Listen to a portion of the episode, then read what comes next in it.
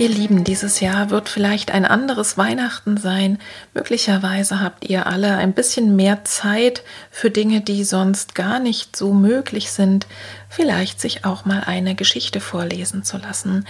Und mit dieser kleinen Geschichte wünsche ich dir ein gesundes, ein frohes, ein schönes Weihnachtsfest. Mach es dir gemütlich, lehn dich zurück, mach es dir kuschelig und lass dir die Geschichte vorlesen. Der Segen meines Großvaters. Sie stammt von Rachel Naomi Rehmen und ich habe sie aus dem Buch Der andere Advent aus dem Verlag Andere Zeiten. Wenn du zu dem Thema, was da drin steckt, nämlich zu dem Thema der liebevolle Blick und Güte, noch mehr erfahren möchtest und auch wenn du noch mehr Weihnachtsgeschichten vorgelesen haben möchtest, dann guck in die Show Notes rein. Da habe ich noch andere Folgen verlinkt wo du noch ein bisschen mehr davon hören kannst. Und jetzt wünsche ich dir viel Vergnügen bei der Geschichte.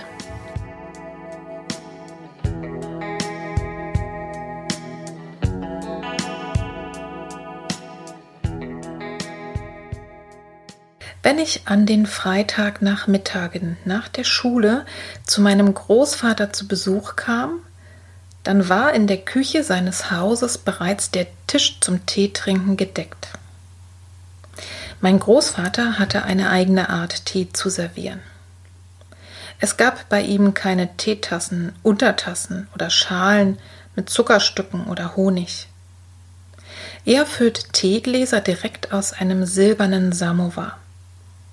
Man musste zuerst einen Teelöffel in das Glas stellen, denn sonst hätte das dünne Glas zerspringen können. Mein Großvater trank seinen Tee auch nicht so, wie es die Eltern meiner Freunde taten. Er nahm immer ein Stück Zucker zwischen die Zähne und trank dann den ungesüßten heißen Tee aus dem Glas. Und ich machte es wie er. Diese Art Tee zu trinken gefiel mir viel besser als die Art, auf die ich meinen Tee zu Hause trinken musste. Wenn wir unseren Tee ausgetrunken hatten, stellte mein Großvater stets zwei Kerzen auf den Tisch und zündete sie an. Dann wechselte er auf Hebräisch einige Worte mit Gott. Manchmal sprach er diese Worte laut aus, aber meist schloss er einfach die Augen und schwieg. Dann wusste ich, dass er in seinem Herzen mit Gott sprach. Ich saß da und wartete geduldig, denn ich wusste, jetzt würde gleich der beste Teil der Woche kommen.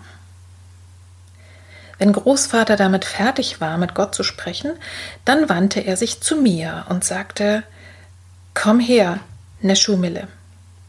Ich baute mich dann vor ihm auf und er legte mir sanft die Hände auf den Scheitel.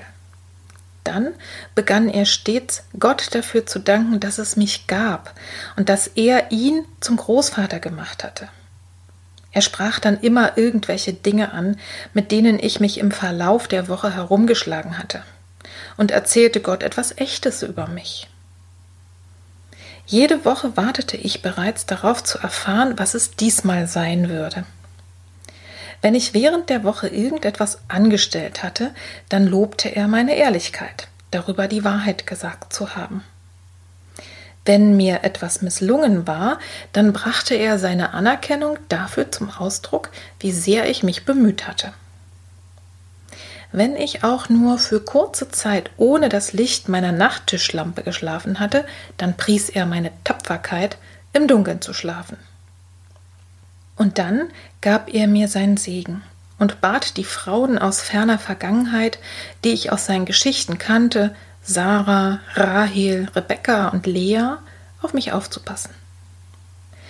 Diese kurzen Momente waren in meiner ganzen Woche die einzige Zeit, in der ich mich völlig sicher und im Frieden fühlte.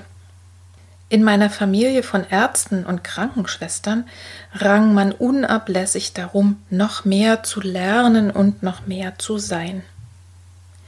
Da gab es offenbar immer noch etwas mehr, das man wissen musste. Es war nie genug. Wenn ich nach einer Klassenarbeit mit einem Ergebnis von 98 von 100 Punkten nach Hause kam, dann fragte mein Vater, und was ist mit den restlichen zwei Punkten? Während meiner gesamten Kindheit rannte ich unablässig diesen zwei Punkten hinterher. Aber mein Großvater scherte sich nicht um solche Dinge. Für ihn war mein Dasein allein schon genug. Und wenn ich bei ihm war, dann wusste ich mit absoluter Sicherheit, dass er recht hatte. Mein Großvater starb, als ich sieben Jahre alt war. Ich hatte bis dahin nie in einer Welt gelebt, in der es ihn nicht gab. Und es war schwer für mich, ohne ihn zu leben. Er hatte mich auf eine Weise angesehen, wie es sonst niemand tat. Und er hatte mich dabei bei meinem besonderen Namen genannt, Neschumele, was geliebte kleine Seele bedeutet. Jetzt war niemand mehr da, der mich so nannte. Zuerst hatte ich Angst, dass ich, wenn er mich nicht mehr sehen und Gott erzählen würde, wer ich war, einfach verschwinden würde. Aber mit der Zeit begann ich zu begreifen, dass ich auf irgendeine geheimnisvolle Weise gelernt hatte, mich durch seine Augen zu sehen. Und dass einmal gesegnet worden zu sein heißt, für immer gesegnet zu sein. Der Segen meines Großvaters von Rachel Naomi Rehm.